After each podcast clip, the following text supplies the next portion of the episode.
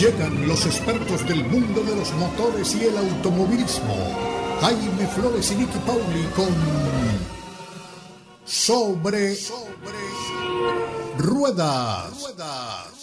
Sobre Ruedas es una presentación de Unánimo Deporte, el poder del deporte y la cultura latina.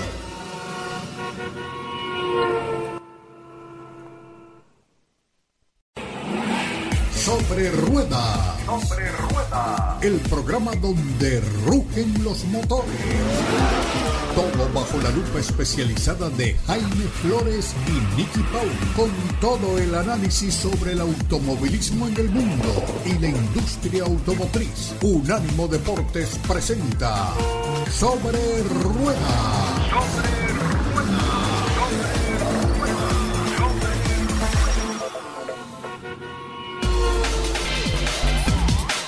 ¿Qué tal amigos? Bienvenidos una vez más a Sobre Ruedas a través de Unánimo Deportes. Aquí estamos de nuevo con ustedes, eh, mi compañera Nicky Pauli y ese servidor Jaime Flores para traerles una hora de información, de hechos, de acontecimientos, de comentarios, eh, de especulaciones también, porque en el mundo de la Fórmula 1 que comienza eh, su temporada oficial del 2023 dentro de pocas semanas, pues ya están sucediendo cosas interesantes, pero sobre todo se está divulgando información no necesariamente confirmada, pero que de todas maneras viene de fuentes eh, fidedignas. Todo eso nos trae, como siempre, Nicky Pauli. Nicky, un placer saludarte una vez más. Bienvenida Sobre Ruedas. Buenos días, buenas tardes, buenas noches, donde quiera que se encuentren.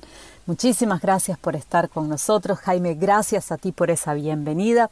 Feliz de compartir micrófono una vez más contigo y con nuestros queridos amigos, nuestra audiencia, la gente que nos sigue domingo a domingo y con quienes conversamos sobre los temas del automovilismo deportivo y sobre la industria automotriz y un poco compartimos en estos fines de semana lo que está pasando en el mundo de las carreras de autos. Este fin de semana tenemos 24 horas de Daytona, así que por ese lado ya comienza a moverse un poco lo que es eh, la actividad en las pistas, más allá de lo que puedan ser pruebas o prácticas y por supuesto nos vamos acercando a lo que será el inicio de la Fórmula 1 en marzo, ya estamos muy cerquita, pero mientras tanto, mientras que nos preparamos para la llegada de esa primera carrera, de ese primer Gran Premio del 2023, comienzan a hacerse las presentaciones de los equipos, empezamos a tener un poco más de data. Eh, la semana pasada les comentábamos algunas de las fechas que ya se han establecido para los equipos, para las presentaciones, y ahora pues ya las tenemos todas. Y no solamente que ya las tenemos todas, sino que vamos teniendo también un poquito más de detalles sobre cómo y dónde y quiénes. Y em, ya eh, Haas, que la semana pasada todavía no había confirmado fecha de presentación, eh, los últimos serán los primeros, dice el dicho, y eh, serán de hecho, los, fueron los últimos en anunciar su fecha de presentación, pero serán los primeros en presentar su nuevo monoplaza, el VF23, el modelo que llevará motor eh, Ferrari, equipo estadounidense Haas, se presentará el 31 de enero. A esa presentación seguirá Red Bull, con el RB19, esas serán las siglas de su auto, el 3 de febrero, el 6 de febrero el equipo Williams, motor Mercedes y las siglas de su auto FW45, el 7 de febrero Alfa Romeo con motor Ferrari, eh, siglas del auto para esta temporada, el C43, el 11 de febrero la presentación le corresponderá a la gente de Alfa Tauri, con el motor que ha venido utilizando este rebranding de alguna manera de Honda, la gente de Red Bull, usan el mismo tipo de motor, el AT04 será el nombre del auto. El McLaren se presentará el 13 de febrero, motor Mercedes. La nomenclatura de este monoplaza será MCL37. El 13 de febrero, Aston Martin, también motor Mercedes, nomenclatura del auto AMR23. El 14 de febrero, Ferrari se presentará. Aún no tengo por aquí a mano eh, las siglas con las que denominarán a su nuevo monoplaza en la escudería del Cabalino Rampante. El 15 de febrero Mercedes eh, se presentará em, por supuesto con motor Mercedes, eh, presentará el auto W14 y para cerrar las presentaciones de lo que serán los autos de esta temporada, el 16 de febrero lo hará Alpine, motor Renault, el auto será el A523. Em, comienzan a verse estos movimientos, lo hablábamos la semana pasada, de las presentaciones de las escuderías, que solían ser eventos mediáticos impresionantes, con celebridades invitadas del mundo del cine, del arte, del espectáculo, por supuesto los pilotos de la escudería, los dueños, los patrocinadores, em, fuegos artificiales, bueno, un poco de lo que quisieran ustedes había allí. Incluso hubo algunas presentaciones que, los espectáculos eran tipo el Circo del Sol, el Cirque du Soleil. Así que eh, en algunos momentos, yéndonos bastante más atrás en el tiempo y el espacio, el Papa visitaba Ferrari antes de la presentación, un poco como para dar la, bendición eh, papal al vehículo. Así que hasta, hasta eso hemos visto en la Fórmula 1 las cosas a raíz de, la situación financiera en, muchos mercados en el mundo, de las contracciones financieras en algunos sitios, por supuesto a raíz del COVID, eh, cambiaron. Y esto ha llevado a que las escuderías hayan redescubierto eh, las presentaciones un poco más modestas, si se quiere, en todo caso menos costosas, a través de lo que es el streaming y las presentan eh, online para que toda la gente pueda verlas, no solamente un pequeño grupo de invitados presentes en el lugar. Así que ahora tenemos acceso todos de alguna manera. Así, la gente de Aston Martin, que les decía presentará el 13 de febrero, ya anunció que su evento será online y presencial eh, desde el nuevo campus, desde la nueva sede de Aston Martin, que es una sede impresionante. Por supuesto, estarán allí Lance Stroll y Fernando Alonso. La gente de Ferrari llevará a cabo la presentación el 14 de febrero. Ya saben, si quieren celebrar el día de San Valentín eh, con su pareja, quizás esta pueda ser una buena invitación. Si ambos disfrutan el mundo de los motores y de la Fórmula 1. Eh, la presentación va a ser en la fábrica de la escudería eh, de Maranello y se transmitirá, por supuesto, a través de Internet. Allí estarán Charles Leclerc y Carlos Sainz. Alfa Tauri y Red Bull van a ser dos escuderías que van a romper un poco con esto y que van a presentar desde Nueva York van a viajar a New York para hacer la presentación. En el caso de Alpha Tauri, el 11 de febrero, allí estarán los pilotos Yuki Tsunoda y Nick DeVries. Y en el caso de la gente de Red Bull Racing, ellos eh, mostrarán su monoplaza el 3 de febrero también en New York. Em, lo que ha llamado muchísimo la atención esta presentación desde la ciudad de los rascacielos. Allí estarán Sergio Pérez y Max Verstappen. Y ya hablaremos un poquito más adelante también de lo que es eh, este, este tema de presentar desde New York, ¿no? Un poquito la, la, cola que trae eh, de noticias y de rumores.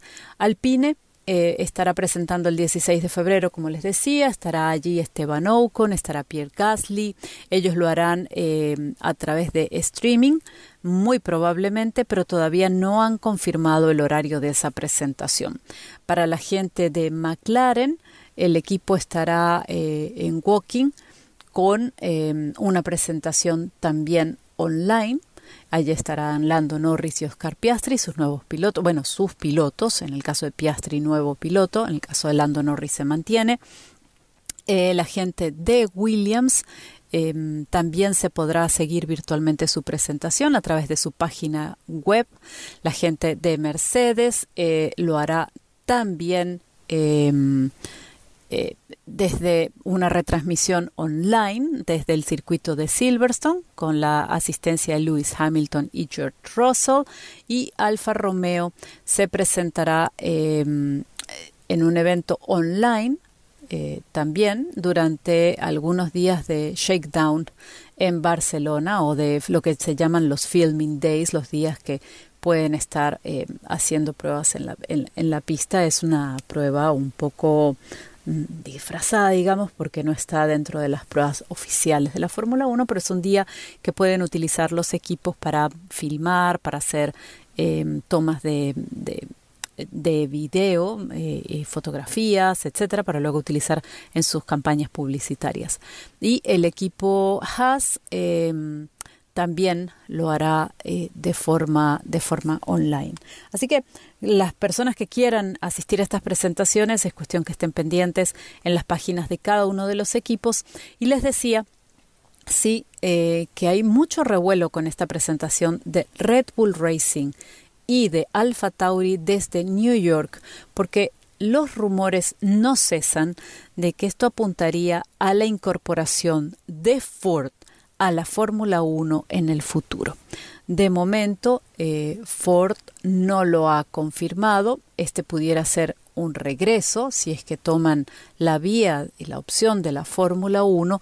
En eh, la última incursión de Ford en la categoría fue entre el 2000 y el 2004 con Jaguar, pero durante muchísimos años Ford, a través de su asociación o de su producción del motor Ford Cosworth, estuvo presente en la Fórmula 1 eh, con un motor muy, pero que muy ganador, eh, por allá por los años 70 principalmente.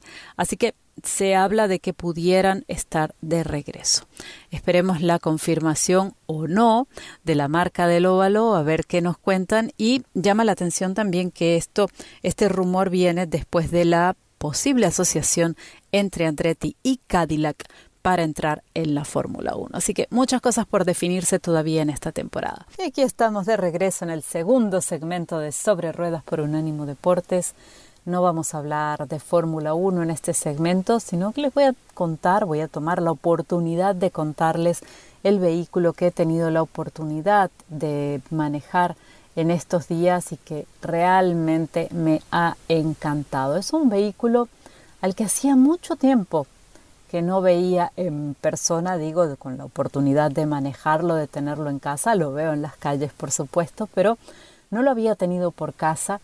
Y verlo fue como reencontrarme con, un, con uno de esos buenos viejos amigos que uno hace rato que no ve y que, que, que cuando los encuentra se siente que está en ese momento que como si la relación nunca se hubiera cortado, que hubiera continuado, es fluida, es amable, eh, así que bueno, esta fue un poco la sensación. ¿Qué vehículo es ese?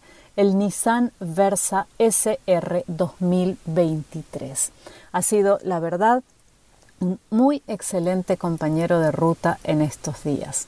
Es un modelo que forma parte de la tercera generación del Nissan Versa que salió al mercado en el 2020 y que para mí es prácticamente nuevo, pese a eso, porque la última vez que tuve la oportunidad de probar un Versa fue en el 2015, así que imagínense, de 7, 8 años prácticamente han pasado desde aquel entonces. Se trata de un sedán pequeño, eso ya lo sabemos, no es una sorpresa, pero sí me sorprendió el espacio interno y el del maletero. Es un vehículo que en estos años que no nos habíamos visto se ha rediseñado y se ha ampliado y ofrece muchísimo más confort. Por supuesto, los años y esa refrescada del 2000 20 le han traído mucha más tecnología, nuevos elementos de seguridad y un rendimiento de combustible que contribuyen a que ese auto pueda considerarse como uno con una muy buena relación precio-valor. El motor del Nissan Versa es un cuatro cilindros de 1.6 litros, entrega 122 caballos de fuerza y 114 libras por pie de torque. Se ofrece en tres modelos, el S, que sería el básico, el SV, que es el intermedio, y el SR, que es el que tuve para la prueba y que consideraríamos el tope de gama. La transmisión es manual en el modelo básico, en el S, con cinco marchas, y Xtronic, o lo que sería continuamente variable CVT, como opcional tanto en el S, eh, opcional en el S, perdón, y estándar en el SV y en el SR. El consumo de combustible en mi modelo de prueba, el SR, 32 millas por galón en la ciudad y 40 millas por galón en la carretera. Nada mal. Su aspecto externo es atractivo, es de líneas simples, pero con un diseño que tiene su propio sello, su propia personalidad y en el que además destaca una novedosa parrilla que es cromada, oscura, en un formato tipo V que incluye los logos, esto es estándar en el modelo SR, con llantas de 17 pulgadas en aleación con los caps la, parte posterior de los espejos retrovisores en color negro y con un alerón trasero que le da realmente a este modelo SR un aire deportivo. Otra de las sorpresas que me deparaba el Nissan Versa SR 2023 es que al compararlo con aquel modelo que tuve en el 2015, me resultó mucho más suave la dirección.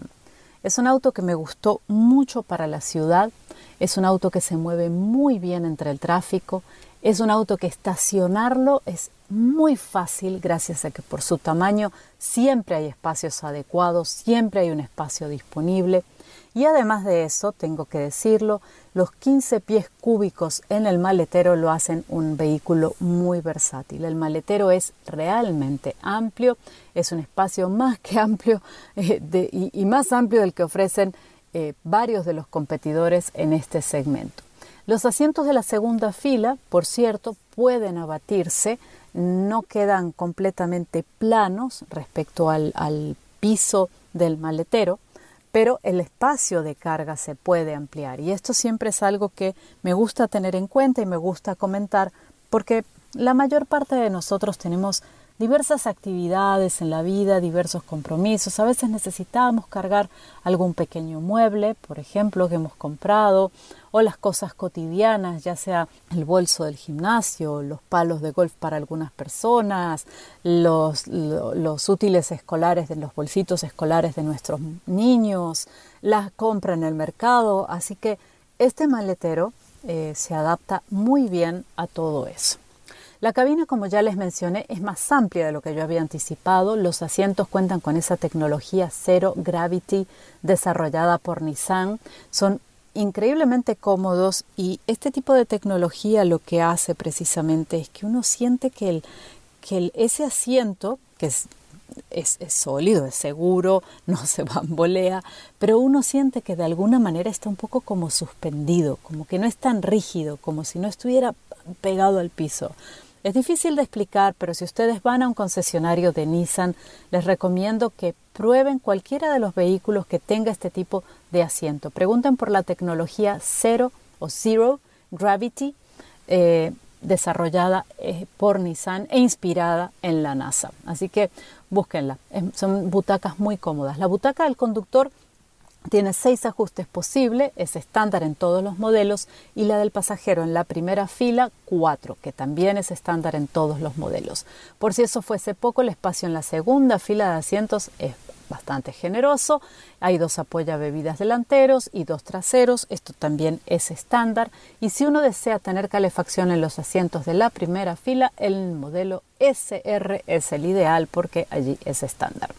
En el caso precisamente de ese modelo, del SR que manejé, la tapicería era en tela a dos tonos, mientras que el volante estaba forrado en cuero. Lo mismo eh, eh, el selector de marchas también estaba forrado en cuero.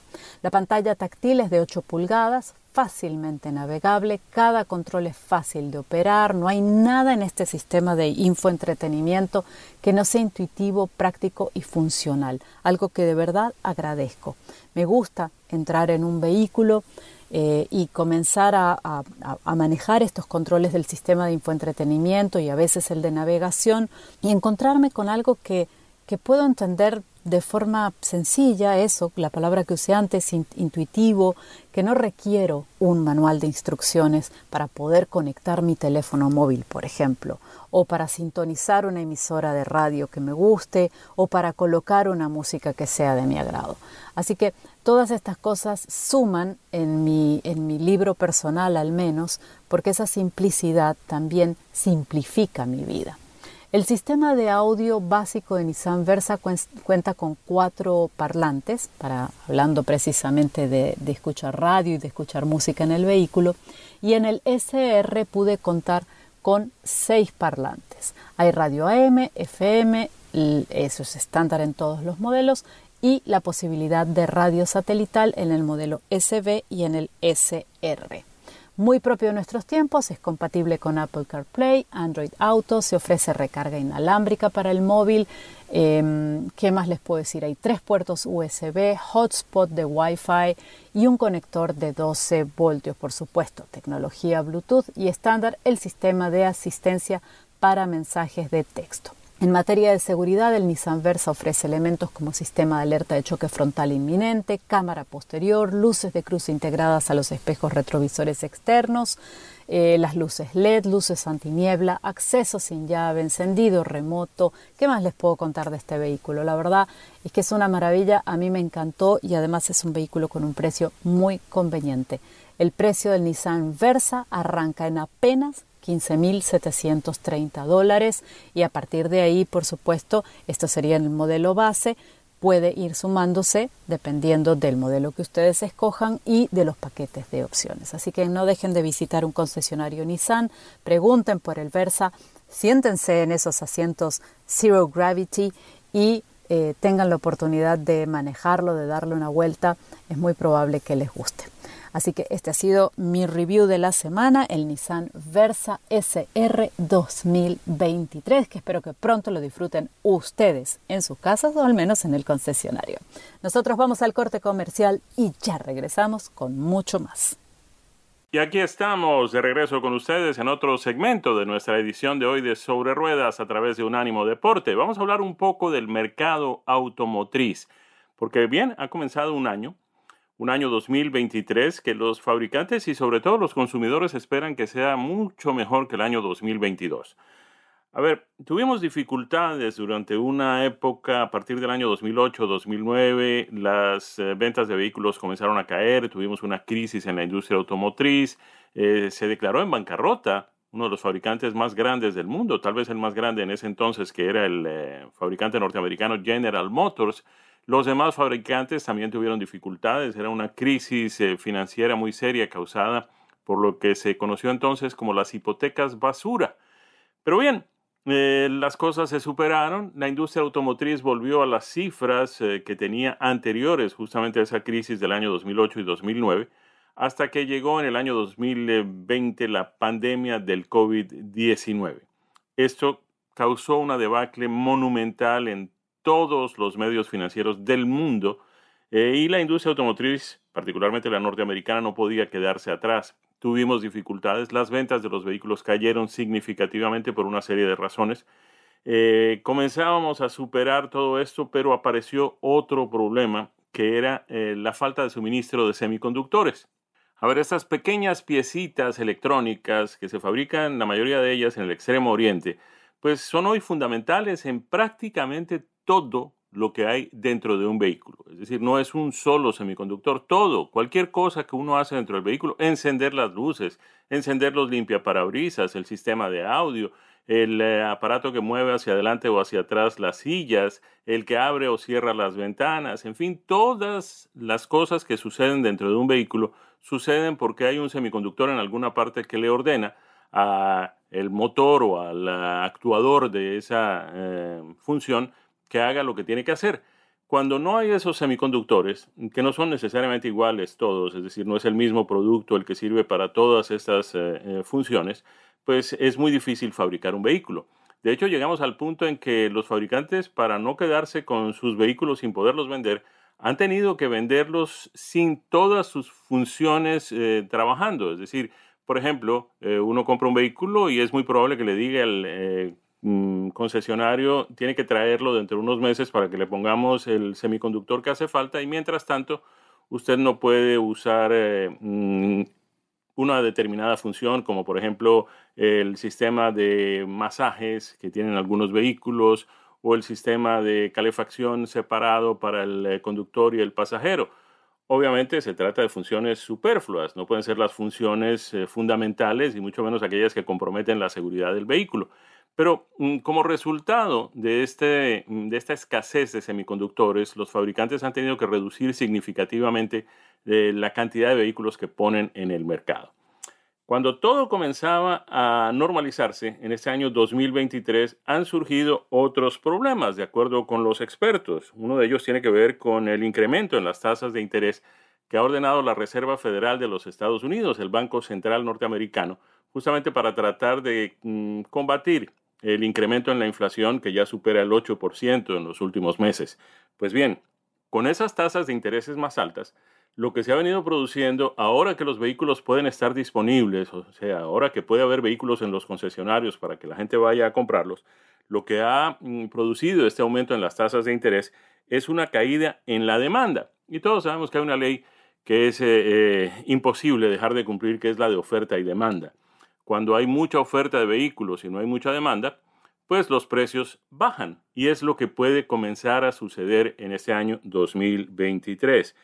¿Qué queremos decir con esto? Mm, que de pronto aquellas personas que están pensando en comprar un vehículo y que no necesitan comprar el vehículo muy urgentemente, podrían esperar unos meses a ver cómo reacciona el mercado, porque esto que está sucediendo con las tasas de interés altas podría reducir los precios de los vehículos significativamente en la medida en que pues eh, la demanda por vehículos nuevos no está como debería estar en este momento. Vamos a ver cómo evoluciona todo esto. Estamos esperando para este año 2023 no solamente que reaccionen las ventas de vehículos y que volvamos a tener los 13 o 14 millones de unidades vendidas a los que estábamos acostumbrados antes de la pandemia, sino que además los precios vuelvan a mm, su normalidad, porque alcanzaron a estar bastante elevados e inclusive aunque pues los fabricantes eh, prefieren no hablar mucho de este tema y los concesionarios dicen que no tiene nada que ver con ellos, sí hay en el mercado pues la nueva costumbre de cobrar mm, primas, premiums, para poder tener acceso a un vehículo de manera más rápida.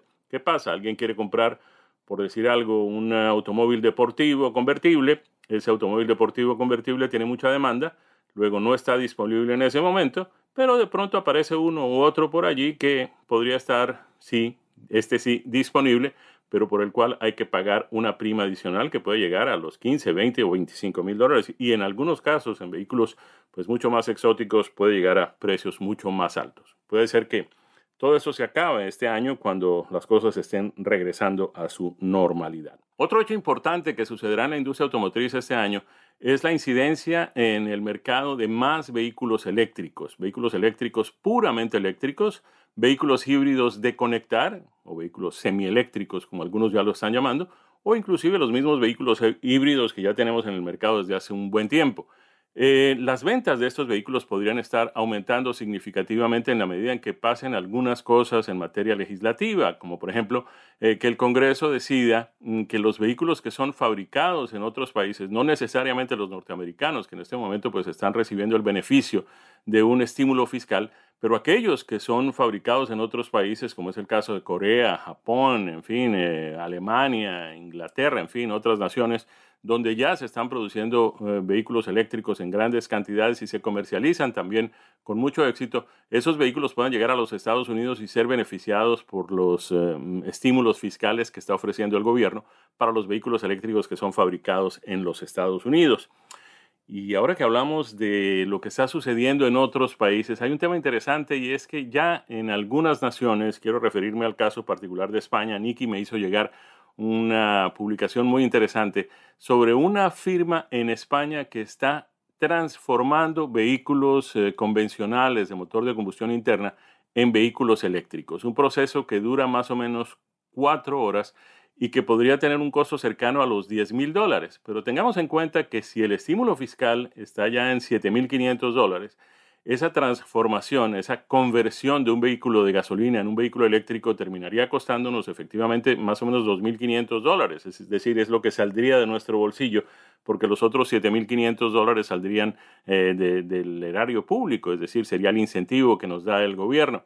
La transformación, repito, dura cuatro horas, puede hacerse en eh, una gran cantidad de vehículos y consiste simplemente en que reemplazan el motor a gasolina, la transmisión y todo lo demás que viene dentro de la, eh, del capó, del compartimiento del motor, por un motor eléctrico eh, hay muy poco adicional que habría que cambiar. El sistema de dirección es básicamente el mismo. Los sistemas de climatización del vehículo son básicamente los mismos.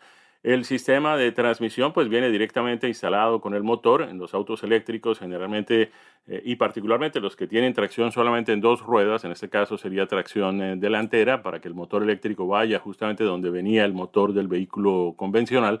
Pues esa transmisión es directa a las ruedas de manera que no existe una caja de cambios ni nada que se parezca.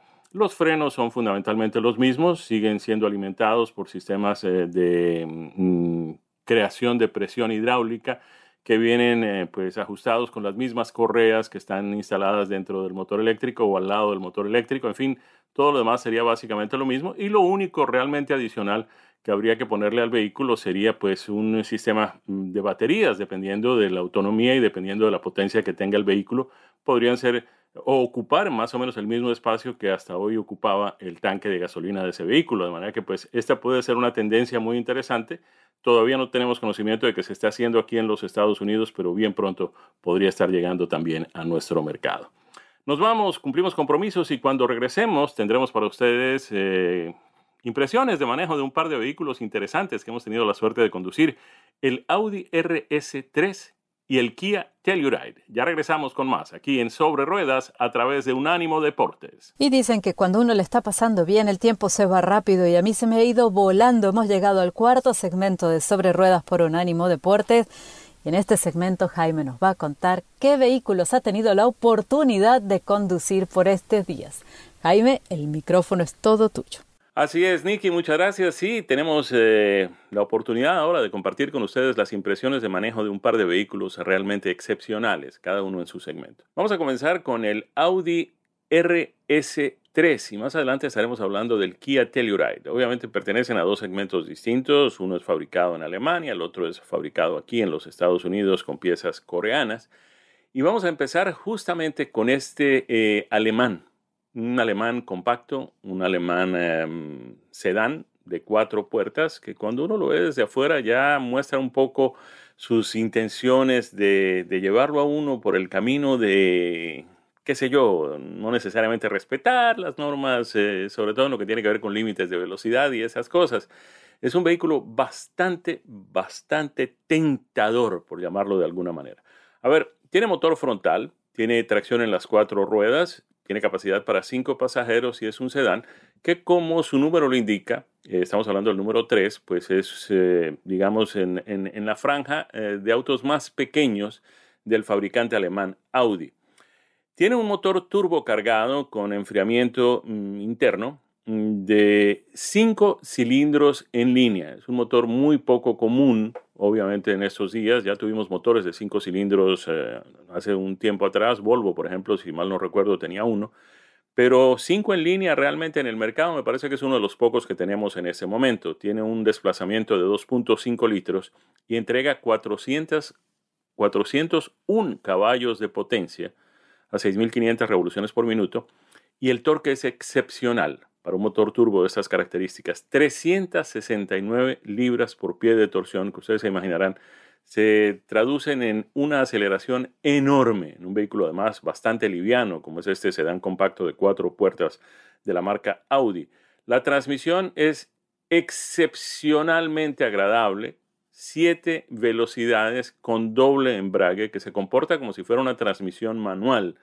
Eh, cuando uno piensa que hay que hacer el cambio, ya el vehículo lo ha hecho, de manera que pues ahí le lleva a uno una cierta ventaja. A ver, la aceleración de este Audi eh, RS3 es de 0 a 60 millas en 3.3 segundos. Puede llegar a las 100 millas por hora en 8.4 segundos. Nosotros no llegamos a las 100 millas por hora, nadie va a decir eso. 100 millas por hora, 8.4 segundos. Pero además nos llama mucho la atención eh, el, sistema de frenos, además unos frenos excepcionalmente eh, eficientes que permiten que el vehículo pare de 70 millas por hora al punto de reposo en apenas 167 pies de distancia. Eh, algo excepcional y obviamente cuando uno va en un vehículo de estas características, que no es propiamente un vehículo muy grande, eh, que no es un vehículo donde hay mucha protección en caso de un accidente, pues es muy importante saber que uno cuenta con los frenos que pueden neutralizar toda esa potencia y toda esa torsión y toda esa aceleración. En cuanto a economía de combustible, este Audi mm, eh, tiene un promedio de 22 millas por galón el combinado eh, podría llegar a las 23 millas por galón, en la ciudad 20 millas por galón, en la autopista 29 millas por galón. Teniendo en cuenta que es un compacto, pues obviamente no son cifras muy alentadoras, pero en realidad se trata de un compacto deportivo. Eh, a ver, viene en diferentes versiones este Audi RS3 que tuvimos la suerte de conducir. repetimos, su motor es turbo cargado. El precio del RS3, que es una sola versión, es decir, hay varias versiones del Audi 3, pero SR3 solamente hay una versión en el mercado que tiene un precio de 61.995 dólares. Hacemos aquí la aclaración porque si bien el A3 viene eh, pues con un motor mucho menos eh, potente y mucho menos brioso que este que tenemos, pues hay una versión mm, también que es la eh, S3 que no es necesariamente tampoco tan eh, brioso, tan potente y sobre todo con tanta torsión como este 5 mm, eh, cilindros 2.5 litros. Este S3 tiene 306 caballos de potencia, miren ustedes la diferencia. El RS3 que tuvimos la suerte de manejar tiene 401 caballos de potencia. Por lo demás, la tapicería es absolutamente deslumbrante, eh, con todos los detalles. El vehículo viene muy bien equipado con todos los aspectos. El interior del vehículo, a pesar de que es un compacto, es bastante amplio. La capacidad de equipaje en la cajuela también es significativamente abundante. De manera que este es un sedán que puede perfectamente servir en los intereses de cualquier persona, eh, tanto para el trabajo mm, de lunes a viernes en la ciudad como para los paseos de fin de semana con la familia. En cuanto a la apariencia, es absolutamente eh, lujosa, sofisticada y el que tuvimos la suerte de, manejar eh, tiene un color amarillo muy, muy atractivo, muy llamativo, que realmente atrae las miradas de todo el mundo en las calles. De este Audi RS3 vamos a pasar al Kia Telluride. El Kia Telluride es mm, una mm, camioneta, un SUV de gran tamaño, de tamaño completo, del fabricante coreano, eh, que podría compararse muy cercana y creo hasta que comparten plataforma con el eh, modelo de Hyundai, el Palisade. En este caso, el Kia Telluride que tuvimos la suerte de manejar, tiene además una capacidad de remolque de 5.500 libras, lo que convierte este vehículo en un vehículo de familia, de gran tamaño, en fin, de todo lo demás, en un vehículo capaz de transportar, qué sé yo, botes, eh, vehículos recreativos o cualquier tipo de remolque de hasta 5.500 libras de peso. Viene en toda una serie de versiones, em, a ver, son 3, 6, 9, 10 versiones distintas que comienzan con el más eh, sencillo, el modelo LX, que tiene un precio de 37.255 dólares, pero pueden llegar a la versión que manejamos, que es la SX Prestige X Pro, y que tiene un precio básico de 54.350 dólares. Este vehículo viene equipado con un motor de 6 cilindros en B que entrega 291 caballos de potencia y 262 libras por pie de torsión. Viene acoplado con una transmisión automática de 8 velocidades eh, que pues eh, impulsa el eje delantero. También puede tener opcionalmente tracción en las cuatro ruedas, pero repetimos, es algo opcional. El Telluride X eh, de la línea X que, probamos, pues tiene una aceleración de 0 a 60 millas en 6.8 segundos, que obviamente no se compara con un vehículo deportivo y mucho menos con un, um, compacto, un sedán, eh, pero que teniendo en cuenta el peso de este mm, SUV de gran tamaño, pues es una aceleración bastante, bastante competitiva, 6.8 segundos. Veamos en términos de consumo de combustible cómo se comporta este Kia Telluride que tuvimos la suerte de manejar. El combinado es de 21 millas por galón. En la ciudad tiene un rendimiento de 18 millas por galón y en la autopista 24 millas por galón. El motor V6 tiene 3.8 litros de desplazamiento y repetimos, una potencia de 291 caballos y una torsión de 262 mm, libras por pie. Muy interesante este Kia Telluride.